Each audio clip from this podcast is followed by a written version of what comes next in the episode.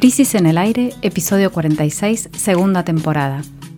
Supremo corte de mangas, soberanía sanitaria ya y el limoncito tucumano. Jimena Tordini y Mario Santucho analizan los tres temas más importantes de la semana.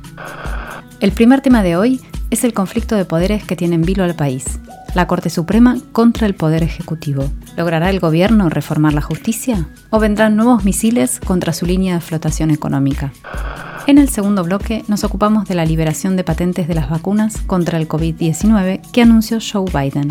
En la Argentina también las empresas controlan nuestro destino sanitario.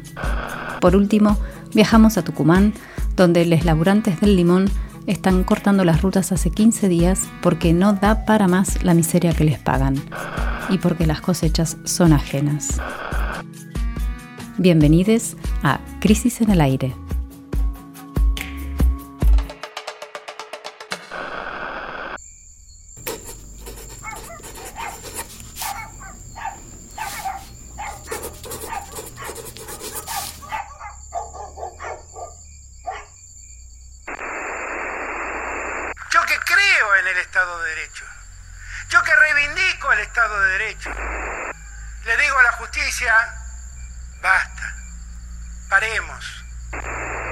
Hecho mucho daño. Y vuelvo a repetirles, elijan el candidato a presidente que quieran, aunque no sea yo, no sea Sergio, no sea Cristina, no sea Axel, elijan al que quieran, pero no usen las sentencias para favorecer a sus candidatos. Eso es lo único que les pido. Vamos a comenzar nuestro resumen de la semana con un conflicto que lleva años, pero que este martes llegó al paroxismo. Se trata de la pelea entre, por un lado, la máxima jerarquía del Poder Judicial, es decir, la Corte Suprema, contra la jefatura del Poder Ejecutivo, el presidente de la Nación y también la vicepresidenta. El martes, la Corte jugó fuertísimo y respaldó a la oposición, desautorizando las medidas sanitarias del Gobierno Nacional en medio de la pandemia. Y a modo de respuesta, el oficialismo acusó a los cortesanos de intentar dar un golpe institucional. Un pantallazo rápido de cómo llegamos al fallo de la Corte. El 15 de abril, Alberto Fernández, el presidente, había anunciado medidas de restricción sanitaria ante la evidencia de un segundo pico de contagios, la famosa segunda ola, y de muertes también por COVID-19, que como pasó esta semana que hoy está terminando, eh, está llegando a, cifras muy altas, las más altas de toda la pandemia. Y, entre esas medidas ordenó suspender las clases presenciales en el área metropolitana de Buenos Aires, territorio que incluye el conurbano bonaerense y la capital federal. El 16 de abril, o sea, el día siguiente, el jefe de gobierno porteño, Horacio Rodríguez Larreta, presentó un pedido ante la justicia donde afirma que el decreto es inconstitucional porque no es de necesidad, sino arbitrario e injustificado. Luego de varias idas y vueltas en los tribunales, el martes 4 de mayo la Corte falló a favor de la Ciudad de Buenos Aires, afirmando que había violado su autonomía el DNU del presidente Alberto Fernández. Bueno, la decisión judicial tiene varias lecturas y para, para compartir una con ustedes le pedimos a un experto que es amigo o a un amigo que es experto en realidad que nos ayude a analizarla. Vamos a escuchar ahora a Diego Morales, que es director de litigio y defensa legal del CELS, del Centro de Estudios Legales y Sociales, que nos va a explicar un poquito en este audio la argumentación del tribunal. En primer lugar, hay una novedad significativa. El método de resolución que encontró la Corte es el del deslinde de competencias en el caso. Se preguntó por la invasión de competencias del gobierno federal por sobre las autoridades de la ciudad y concluyó que sí existió y además consideró que la medida federal no estaba justificada. No hay pruebas de la relación entre la propagación del virus y la presencialidad en las escuelas. Ató entonces la cuestión de la competencia con la justificación de la medida. Ni una ni la otra se dan en el caso, dijo. El tiempo dirá si es una nueva jurisprudencia o la forma de resolver este caso en particular. Lo cierto es que hasta ese momento la forma de resolución de este tipo de conflictos pasaba por otro criterio. El presupuesto de inicio era la existencia de esferas y jurisdicciones compartidas entre autoridades federales y provinciales, un concepto dinámico antes que estático de las competencias, sobre todo en temas como el ambiente, la salud, el consumo, el intercambio de bienes y servicios, es decir, temas que van más allá de una unidad territorial o una unidad política determinada, involucra a varias o a todas, como pasa con el escenario que ha generado el COVID-19. Jiménez, es muy interesante, me parece, el argumento de, Diego Morales, eh, porque nos mete en una, en una discusión sobre los efectos políticos de este, de este fallo de la Corte Suprema, pero no directamente solo en el plano de oposición y, oficialismo, que por supuesto es una de las discusiones que está en juego, sino sobre los efectos políticos del fallo en sí mismo, jurídico-político, digamos, ¿no? Y, eso me parece que es eh, muy interesante entender cómo en realidad la Corte falla a favor de una jurisdicción, en este caso la ciudad de Buenos Aires, en un problema y en una situación que claramente es de incumbencia de varias jurisdicciones. O sea, por eso digo, Morales me parece que enfatiza el término deslinda, ¿no? En lugar de decir, bueno, cooperen, colaboren, eh, concurran, digamos, lo que hace es decir, no, eh, eh, la autoridad la tiene tal y no tal. Claro. Y no solo deslinda políticamente en contra de la nación en este caso, sino también territorialmente porque separa a la cava del AMBA. O sea, y, falla en contra de la provincia. Establece como una división nueva, ¿no? Exacto. o sea, es una división político-administrativa, pero que no es en realidad geográfica, territorial y, social, digamos, ¿no? Como sabemos, la ciudad de Buenos Aires y el conurbano de la provincia son un único territorio, y sobre todo cuando se trata de la pandemia. Por lo tanto, en este sentido también es complejo, ¿no? Complicado, polémico el, fallo de la Corte. Por otro lado, se da la paradoja también de que el fallo utiliza el argumento federalista, ¿no? O sea, ¿por qué federalista? Porque falla a favor de una provincia, supuestamente, en este caso la ciudad de Buenos Aires, en contra de la nación como si eh, argumentando que la nación está interviniendo en potestades que son provinciales. Bueno, pero a su vez le da la razón a la capital, ¿no? Es decir, como diría Ezequiel eh, Hernández de Estrada, a, la cabeza de Goliat, ¿no? Al corazón del país. Federalismo porteño. Exacto. Y en este sentido es interesante decir que el fallo de la Corte fue unánime, aunque Elena Hayton de Nolasco, que eh, se abstuvo de votar, que es una jueza porteña, ¿no? Los otros cuatro decidieron todos en el mismo sentido, y de esos cuatro, uno solo de ellos es también capitalino, ¿no? que es Carlos Rosenkrantz, que además es más macrista que Macri. ¿no?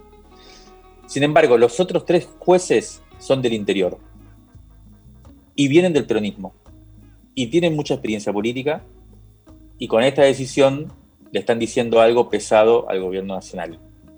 Hagamos como una rápido recorrido por ellos, por esos tres cortesanos que votaron eh, este fallo tan, tan complejo. ¿no? Juan Carlos Maqueda es cordobés, fue ministro de Educación del gobierno de La Sota en los años 90, luego fue diputado nacional, luego senador. Maqueda fue, Jimé, yo no me acordaba, pero fue el que dirigió la Asamblea Legislativa cuando el 2001 hubo tantos presidentes en pocos días y fue el que terminó eligiendo a, Eduardo Duvalde como presidente, justo hasta que en el 2002, en diciembre del 2002, fue nombrado cortesano por el entonces presidente Eduardo Duvalde. Este es Maqueda, cordobés, peronista.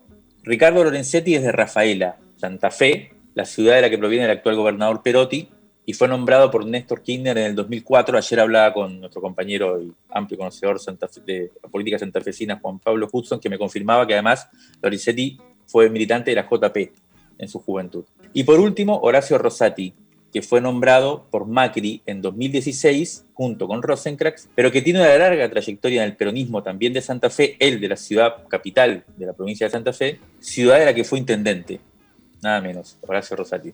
O sea, en este plano de la discusión, que no es, como decía antes, el más rápido oficialismo-oposición, la pelea no es puramente coyuntural, sino que tiene un alcance mayor y yo diría que expresa conflictos que van a volver a manifestarse y que afectan al núcleo mismo, al corazón del sistema político.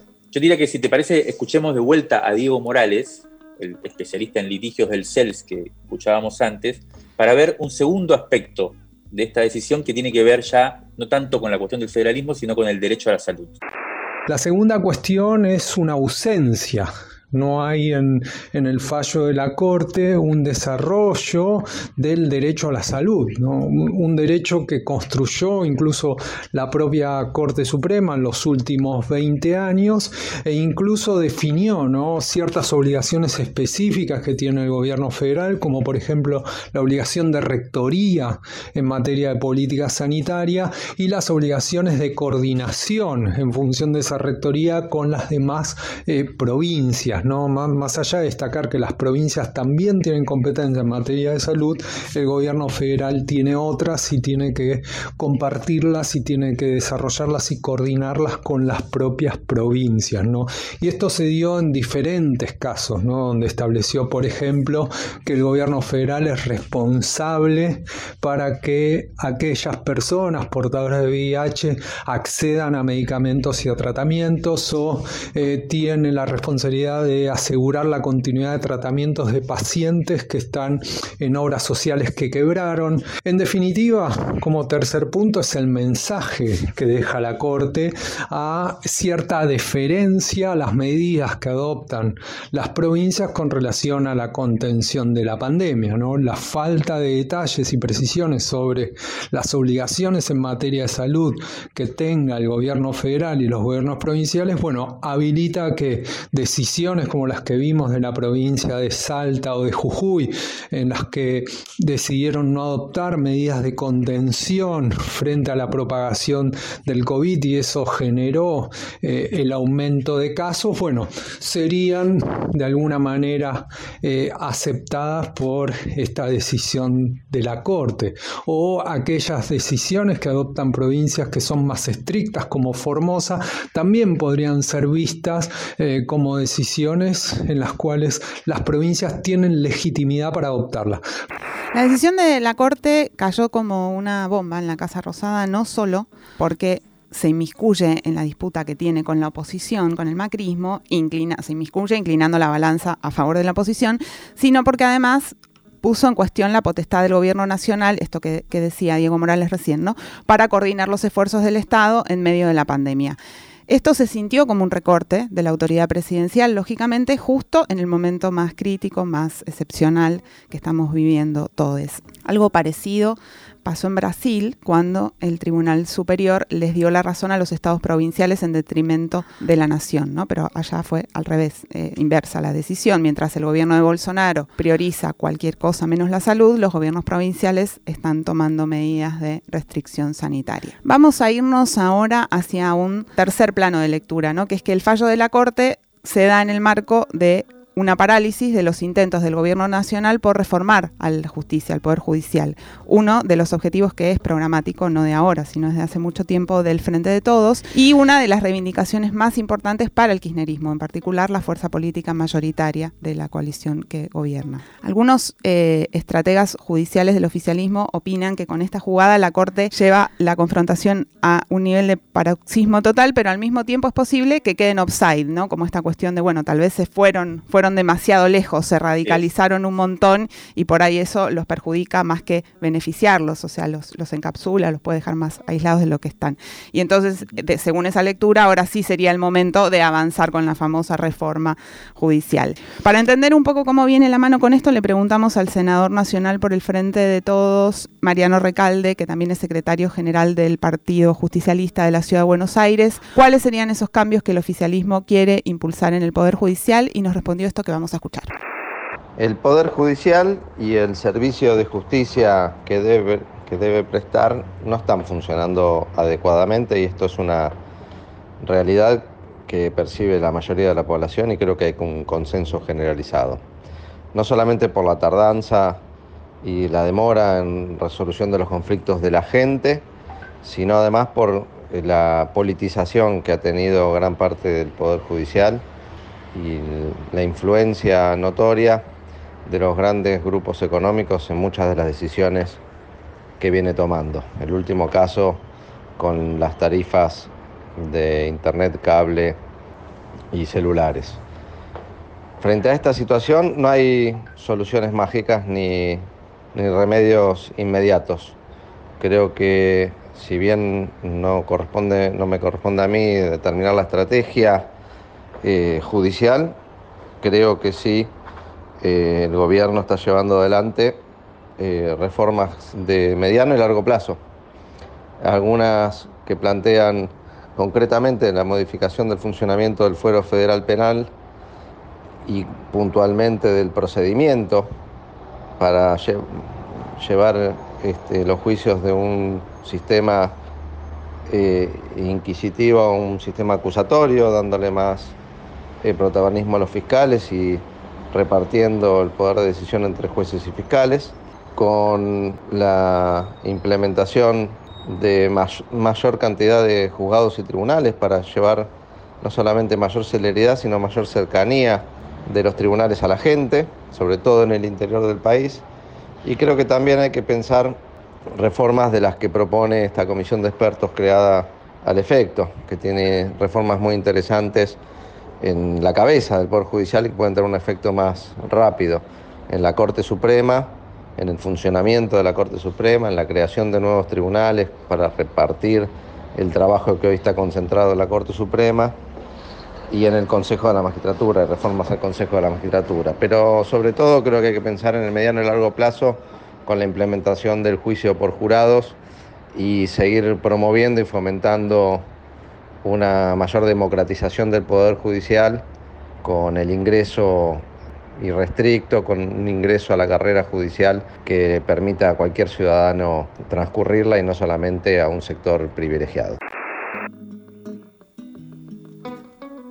Bueno, lo escuchábamos a Mariano Recalde, que integra la estratégica Comisión de Justicia en el Senado de la Nación que preside Cristina Fernández de Kirchner, eh, desplegar la batería de medidas que tienen para avanzar, eh, ahora sí, medio de manera inevitable, sobre el Poder Judicial en un intento de reforma que impida cuestiones como las que pasaron esta semana y demás.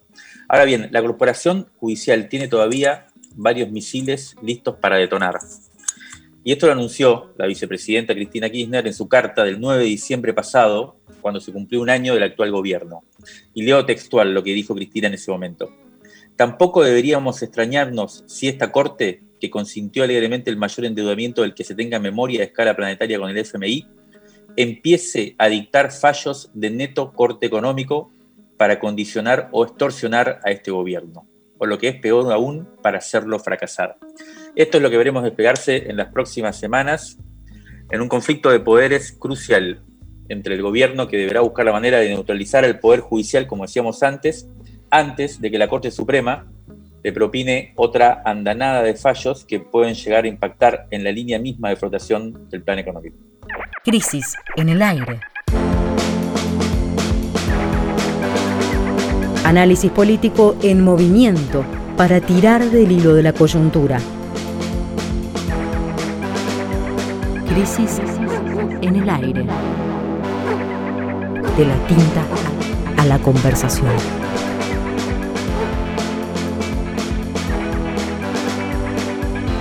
El podcast, está al aire. Es un cambio sorprendente para los parámetros políticos de Estados Unidos.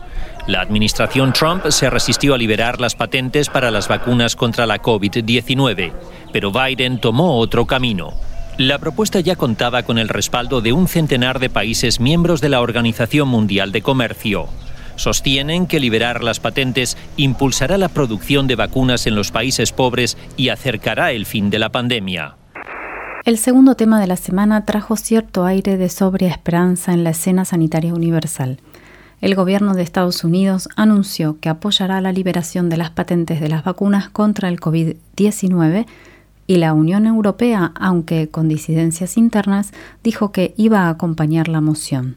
La idea, de priorizar la salud de toda la humanidad por sobre las ganancias de unas pocas empresas farmacéuticas se debate desde hace meses en la Organización Mundial del Comercio, pero todavía seguimos esperando. Vamos a analizar cómo puede influir esto en la Argentina. En nuestro país. Pero antes vamos a dar un pasito atrás y vamos a tratar de explicar rápidamente qué es una patente. Una patente es un derecho de exclusividad que le otorga un país durante 20 años al titular del el producto en cuestión, en este caso la vacuna, para que lo pueda fabricar, usar, comercializar o importar sin que nadie más lo haga. Es un monopolio artificial, la patente, establece un monopolio artificial. En octubre de 2020, India y Sudáfrica solicitaron formalmente una, una exención temporal que permitiera a los países mayor flexibilidad para facilitar la producción de una cantidad mayor de vacunas y a precio más bajo también. Y no solo de vacunas, sino de las pruebas diagnósticas, de los tratamientos, de todo lo vinculado con eh, enfrentar la pandemia. Unos 100 países se sumaron a ese pedido, entre ellos está Argentina. Durante todos esos meses en los que murieron 3 millones de personas, ya las opiniones estuvieron divididas y los que se oponían a que se levantaran las patentes eran los países de mayor poder económico. Si vemos la división geopolítica actual del acceso a las vacunas muestra que solo 10 potencias se quedaron con el 80% de las vacunas y en 130 países prácticamente no les llegó ninguna vacuna. En los países de bajos ingresos, donde opera Médicos Sin Fronteras, solo recibieron la vacuna el 0,3% del suministro mundial de vacunas, ni el 1, el 0,3%, mientras que Estados Unidos aseguró dosis suficientes para proteger a toda su población y posee más de 500 millones de vacunas sobrantes. Mientras esta discusión se estaba dando, vimos esta semana anuncios, por ejemplo, de la ciudad de Nueva York que promociona su turismo para ir, turismo que incluye como souvenir, incluso usan esa palabra, la vacuna. Ah, o sea, que te la regalan, no es que te la venden. Creo que la venden, pero ah. la, promocionan como parte de, bueno, te en lugar de comprarte la remera que dice I Love New York, te vacunas. ¿Cuáles son las expectativas a partir de este paso que dio Estados Unidos? Para tratar de entenderlo, hablamos con Lorena Digiano, que es una abogada especializada en propiedad intelectual, que es directora ejecutiva del grupo Efecto Positivo y coordinadora de la Red Latinoamericana por el Acceso a Medicamentos, que vienen militando contra las patentes en general y por esta liberación en particular, y nos dijo lo siguiente lo que la campaña está eh, pidiendo, o sea, lo que, está, lo que busca el objetivo es utilizar la mayor capacidad posible instalada o, eh, digamos, adaptable de producción de vacunas que hay en todo el mundo. Hay eh, más de 300 empresas que podrían ya empezar a fabricar, si es que, digamos, eh, esta, esta amenaza de los derechos exclusivos que otorgan las patentes y otros derechos de propiedad intelectual producen, ¿no? Tenemos muchas expectativas que en las próximas... Eh, en las próximas semanas se pueda escuchar de más países que, que se definan en posicionamiento a favor de la, de la suspensión de la propiedad intelectual, vuelvo a decir, de manera temporal y para las, las tecnologías de COVID. Con, con, una amplitud mayor a la que plantea Biden, porque Biden habló solamente de patentes y de vacunas.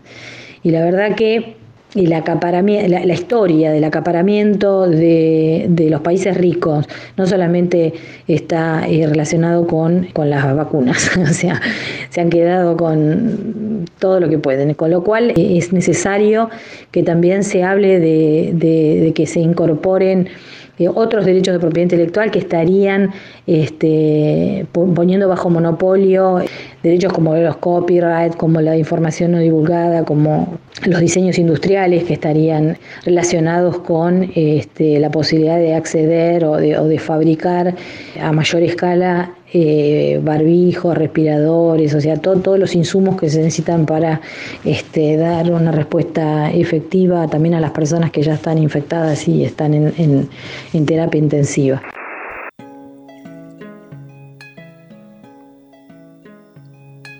Bueno, Lorena Villano hablaba de esas otras aristas que entran en juego cuando se habla de suspender eh, las patentes, ¿no? Y para tener una idea sobre lo que estamos hablando, contemos una pequeña historia que, muestra bien esto. Hay un fármaco, fármaco que se llama Remdesivir, es un antiviral, que es el único aprobado hasta ahora para tratar específicamente el COVID. Hay una empresa estadounidense que se llama Gilead, que es la titular de la patente, que no lo desarrolló ahora, sino que ya existía desde antes de la pandemia, pero que cuando se anunció su eficacia en 2020, o sea que servía para tratar el COVID, le puso un precio de 2.340 dólares por un tratamiento de 5 días. O sea, 2.340 dólares para 5 días solamente de tratamiento con este antiviral.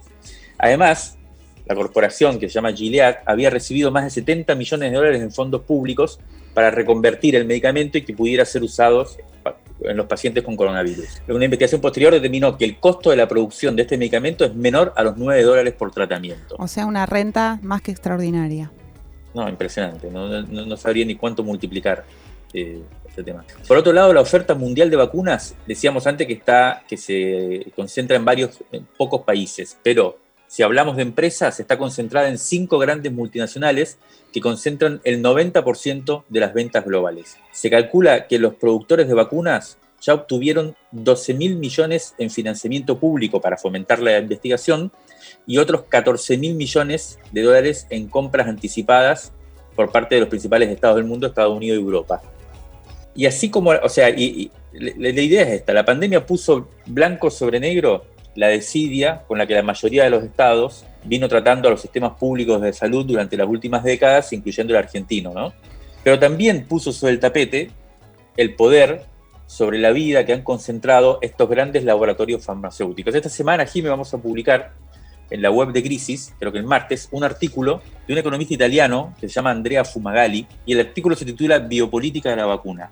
Fumagalli dice allí que, dice así textual, el sector de las vacunas y el mundo multimillonario del Big Pharma, que es como se llama la industria farmacéutica, capaz de decir, es, es capaz de decir la vida y la muerte de millones de personas y de hacer caer ministros y gobiernos, y sin embargo sigue siendo uno de los más opacos de la industria farmacéutica. Frente a este panorama aparece como algo de máxima necesidad y urgencia la idea de recuperar la soberanía sanitaria. Es lo que vienen diciendo muchos sectores, entre ellos Lorena Dillano, a quien antes escuchábamos, y que vamos a, proponer un segundo audio de ella, eh, que ahora escuchamos. Soberanía sanitaria sería lo que cedimos cuando en el marco del OMC firmamos este acuerdo y nos comprometimos a reconocer patentes farmacéuticas. Eso fue una sesión de soberanía muy grande y que además eh, produjo, eh, o sea, la idea que había eh, detrás de los que le impulsaban este, este acuerdo era una enorme transferencia de los fondos del sector público al sector privado.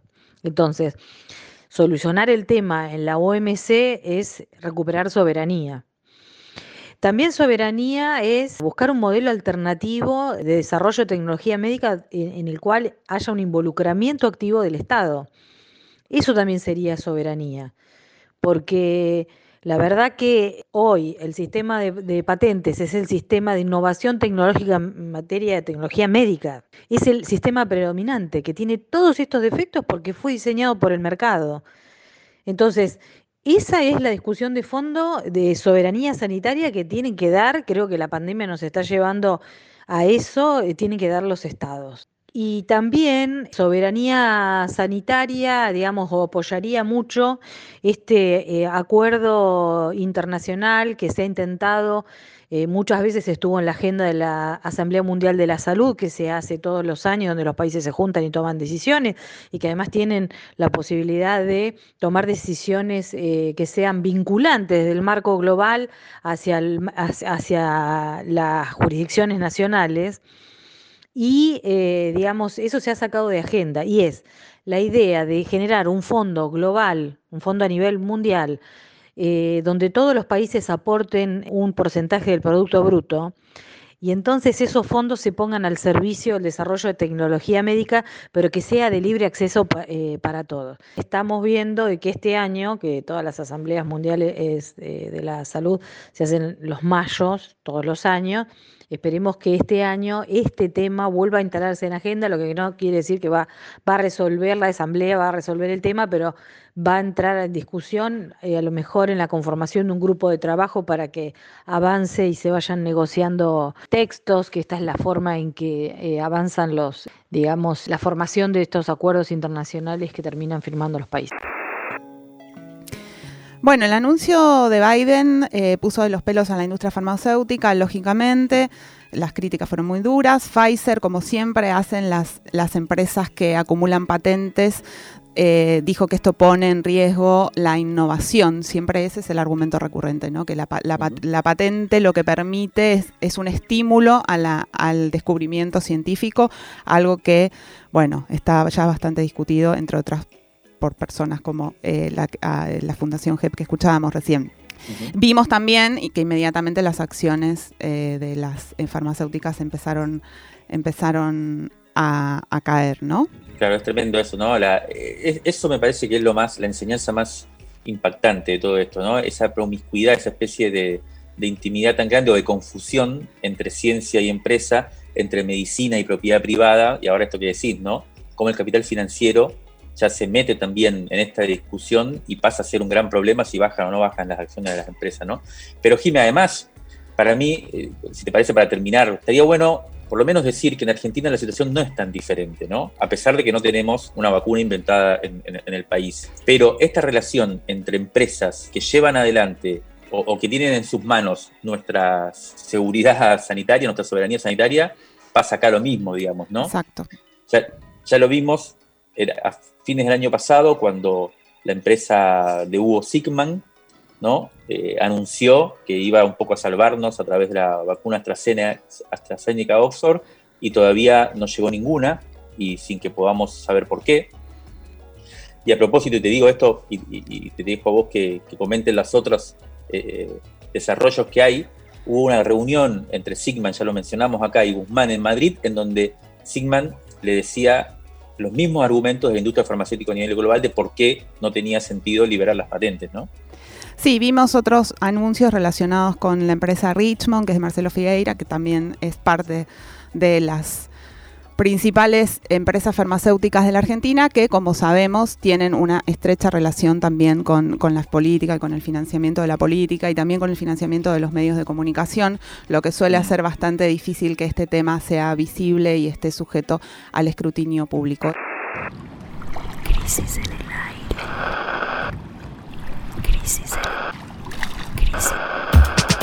Crisis. en el aire. Revista sonora transmedial. Revista sonora transmedial.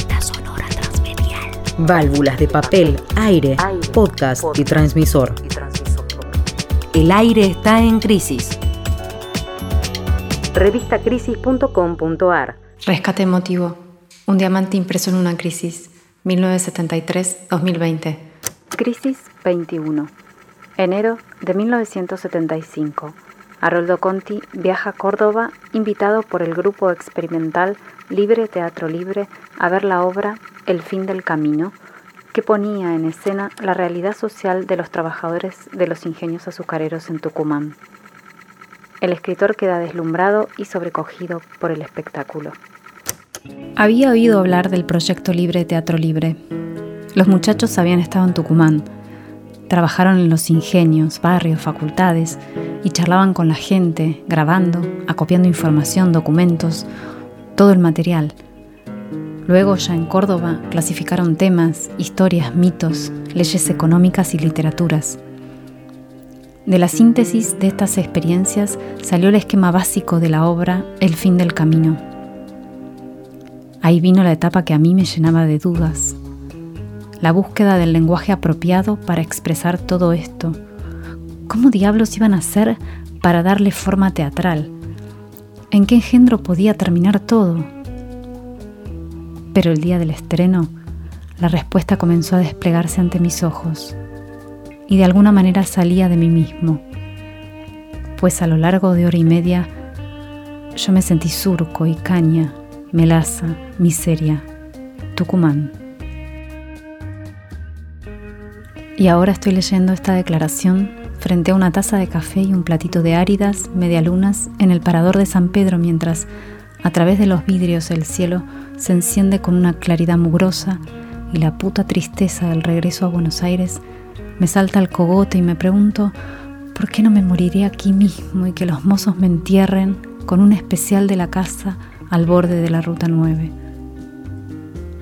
Pero pienso que debo terminar antes esta nota y eso me ayuda a atravesar las pálidas llamas de este nuevo amanecer.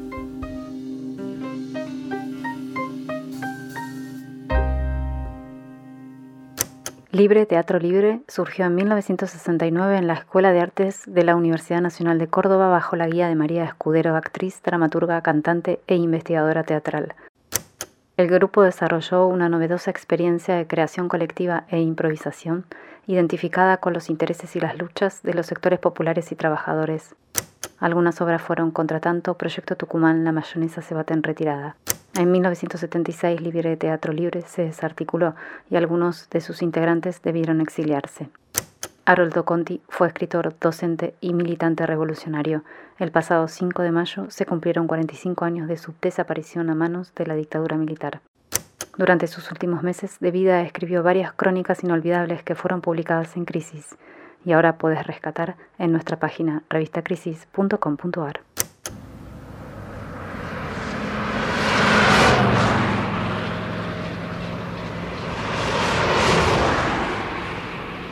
Vamos a viajar ahora hacia la provincia de Tucumán y nos vamos a detener en las extensas tierras donde se cultiva el limón, porque allí hace dos semanas que está teniendo lugar un conflicto de los que caracterizan a la Argentina agroindustrializada y exportadora.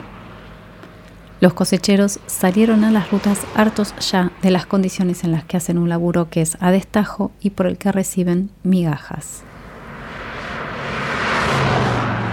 Durante esta semana hubo piquetes en más de 20 puntos de las rutas nacionales y provinciales de Tucumán, sobre todo en la parte sur de la provincia. A partir de conocer eh, sus demandas y ver que esto estaba pasando, nos preguntamos también cómo es ese trabajo, ¿no? Cómo es trabajar en la cosecha de los limones. Así que hablamos con un obrero de esta cadena productiva, que es integrante de los autoconvocados del Citrus, y le pedimos que nos contara cómo son sus jornadas laborales y qué está pasando en Tucumán Luis Villafañe, desde Santa Lucía, en la provincia de Tucumán, nos mandó este audio que compartimos con ustedes ahora. Quería contarles el trabajo que realizamos nosotros acá en Tucumán, eh, los cosecheros del limón. Nosotros trabajamos eh, para una empresa que se llama Citromac, eh, la cual este, nuestras jornadas laborales son aproximadamente de 7 a 8 horas. Las jornadas nuestras comienzan eh, a la mañana nosotros eh, concurrimos a las plantaciones, eh, nos llevan en micros, en colectivos, y vamos aproximadamente entre 35 y 40 personas.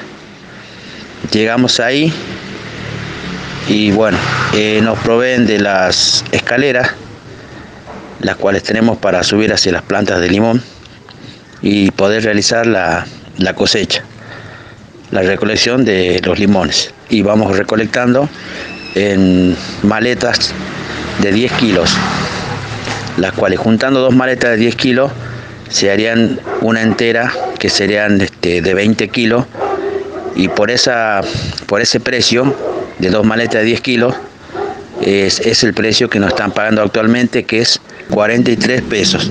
Eh, nuestro básico que firmaron la gente de acá del gremio con el ACNOA, con los empresarios, es de 1.350 pesos diarios, las cuales con el descuento de cuota sindical, este, obra social, eh, sepelio y bueno, todos los descuentos que nos hacen, eh, nos está quedando más o menos 970 mil pesos de bolsillo, mil pesos de bolsillo, que es muy poquísimo. O sea que estamos ganando más o menos 10 mil y un poquito más por quincena, que en el mes serían 20 y pico, 20 mil pesos más o menos. Eh, igual no, no llegamos a cubrir nada, las necesidades básicas diarias, ya que con esa cantidad de plata nosotros tenemos que mantener una familia y también con esa plata tenemos que llevar algo para el trabajo, así este, almorzamos en, en la finca, sentado bajo las plantas por supuesto tampoco tenemos baños químicos, así que todo eso, este, es parte del reclamo. Nosotros lo que estamos pidiendo, nosotros lo que estamos pidiendo todos los cosecheros del limón de Tucumán, es este, que el, precio de la maleta que nosotros nos quede de bolsillo, que ellos nos están pagando 43 pesos, eh, sea de 70 pesos. Sea de 70 pesos, más o menos es un precio acorde, tampoco es un precio descabellado, pero es un precio acorde a las necesidades y a la y a la inflación y al costo de vida.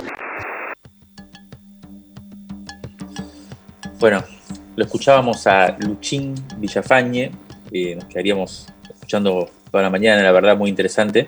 Eres cosechador de profesión, eh, porque cuando no hay temporada de limones, cuando termina la temporada de limones, labura en la recolección de arándanos, que según nos contaba es una, un sector aún más precarizado y, más informal. Y luego, cuando termina la cosecha de arándanos, se va hacia el sur del país a participar de la cosecha de la manzana. Ayer cuando, cuando hablábamos con Luchín Villafañe nos recordábamos una vieja película ¿no? de la década de los fines de los 60, El camino hacia la muerte del viejo Reales de Gerardo Vallejo, que muestra el mismo lugar, el sur de Tucumán, y parece estar en, en la misma situación, 50, 60 años después. Pero vamos a tratar de contextualizar un poco de qué hablamos cuando hablamos de limones en el país agroexportador. Algunos datos. Según un informe de septiembre de 2019 publicado por el Ministerio de Agricultura, la Argentina es el cuarto productor mundial de limones, es el segundo exportador mundial, o sea, es el cuarto productor mundial y el segundo exportador a nivel global. Y es el primer exportador mundial del jugo de limón y también el primer exportador mundial del aceite de limón. O sea, es una industria... Somos una potencia del limón y no lo sabíamos. Sí, sí, lo sabíamos, lo sabíamos, pero bueno, no, no, no se conoce demasiado. Pero lo que llama la atención es que, bueno, esta, esta diferencia, ¿no? O sea, no, no es que es un, un una sector de la economía eh, poco desarrollado, ¿no? El jugo y el aceite además son insumos para la industria alimentaria, de bebida y de perfumería y de productos de limpieza. Según el mismo informe, en Tucumán se producen 1.300.000 toneladas de limones por año, o sea, el 77% de la producción nacional. O sea, Tucumán es la capital de la producción de limón en el país. Y también se produce el 90% del aceite de limón nacional. Y además, según vimos en varios sitios de noticias esta semana de las cámaras limoneras del mundo, la pandemia de coronavirus incrementó la demanda de limón por la vitamina C y eso hizo que subieran los precios. Entre la fruta y los procesados de limón se estima que en Argentina, que Argentina exporta un promedio de 550 millones de dólares por año. Y en los últimos años la tonelada de limón, de la fruta, se exporta a entre 900 dólares y 1000 dólares la tonelada. Citromax, que es la empresa donde trabaja Luchín Villafañe, es una empresa estadounidense y es una de las principales productoras del mundo.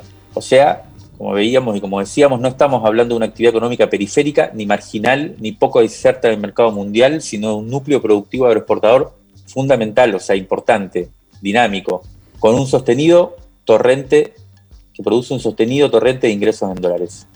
Y que además está en manos de un puñado de empresas que administran estos ingresos, que, como nos contó Luis Villafañez, si hacemos la cuenta rápidamente y promediando, un kilo de limón se vendería hoy en el mercado internacional más o menos a 100 pesos, ¿no? Sería Sí, el cálculo, Jimé. sí. Y Depende Luis, de la cotización eh, del dólar, entre 90 y 120, algo así. Más o menos. Un promedio de 100 pesos sale el kilo de limón y Luis recibe por estos 100 pesos dos. Y lo que piden es recibir 3,50. O sea que no parece muy descabellado, sin embargo, hace ya casi Dos semanas que están en la ruta y no parecen todavía tener respuesta. Pero además, esta situación no es exclusiva del mundo del limón, sino que es la, propia de las y los trabajadores agrarios en general. Por eso, para completar este panorama y dimensionar más o menos de qué estamos hablando, le pedimos a Juan Manuel Villuya, que es amigo, colaborador de la revista Crisis e investigador del CONICET en el Centro Interdisciplinario de Estudios Agrarios de la UBA, que nos aporte algunos elementos para comprender este conflicto.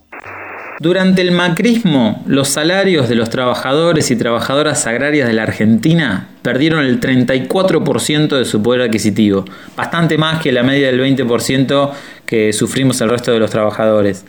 El problema es que la pérdida del salario real siguió de largo y hoy acumula 50 puntos de retroceso respecto al 2015. Es decir, hoy pueden comprar la mitad de lo que podían comprar en 2015 en general está obviamente muy por debajo de la línea de pobreza, en algunos casos más de la, un 50% por debajo de la línea de pobreza. Esto contrasta con una actividad agropecuaria que en Argentina bate récords productivos, no paró durante la pandemia y está atravesando una coyuntura de muy buenos precios internacionales. Entonces, la situación de los limoneros y las limoneras de Tucumán está dentro de este contexto más general y de hecho expresa una problemática general. El trabajo agrario contemporáneo tiende a dispersar a los trabajadores en el tiempo y a fragmentarlos eh, en el espacio. La gente no se reúne, no se junta. Los vínculos con los empleadores se personalizan, se personalizan los mercados de trabajo y todo esto dificulta la emergencia de demandas disruptivas o masivas eh, muy importantes. Sin embargo, en producciones como la de limón, en Tucumán, se requiere una dinámica más industrial, masividad, despersonalización, concentración en el tiempo y en el espacio y un efecto ahora o nunca de una actividad estacional que también estimula a eh, resolver ya mismo un problema salarial sin esperar demasiados meses hasta que aparezcan instancias de, negociación. Sumado a una tradición de más larga duración, de combatividad, vinculado a, la vieja fotia, eh, el sindicato de, cañeros eh, en la zona, bueno, crea condiciones para que se exprese en Tucumán lo que a mi entender es una generalidad del trabajo agrario en la Argentina de los últimos años, por lo menos de 2015, que es esta pérdida de, eh, del poder adquisitivo del salario. Pero al mismo tiempo nos plantea interrogantes en general para el conjunto de los trabajadores y trabajadoras de la Argentina, que es cuáles van a ser las formas, cuáles van a ser los medios a través de los cuales vamos a poder recuperar este, nuestros salarios eh, reales, nuestro poder adquisitivo, eh, en un contexto donde hay sectores de la economía como el sector agropecuario que registran ganancias muy importantes. Lo estábamos escuchando a Juan Manuel Villuya, que también es autor del libro Las cosechas son ajenas, historias de los trabajadores rurales detrás del agronegocio, donde despliega, bueno, bastante, despliega bastante esto que, nos estaba comentando respecto a esa brutal desigualdad entre quienes laburan y quienes acumulan. Por supuesto, estos son los conflictos que tenemos que seguir de cerca y tras ellos estaremos.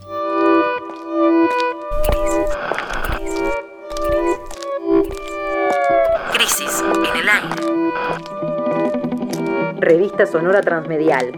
De la tinta a la conversación. Crisis en el aire. Esto fue Crisis en el Aire. Hasta la semana que viene.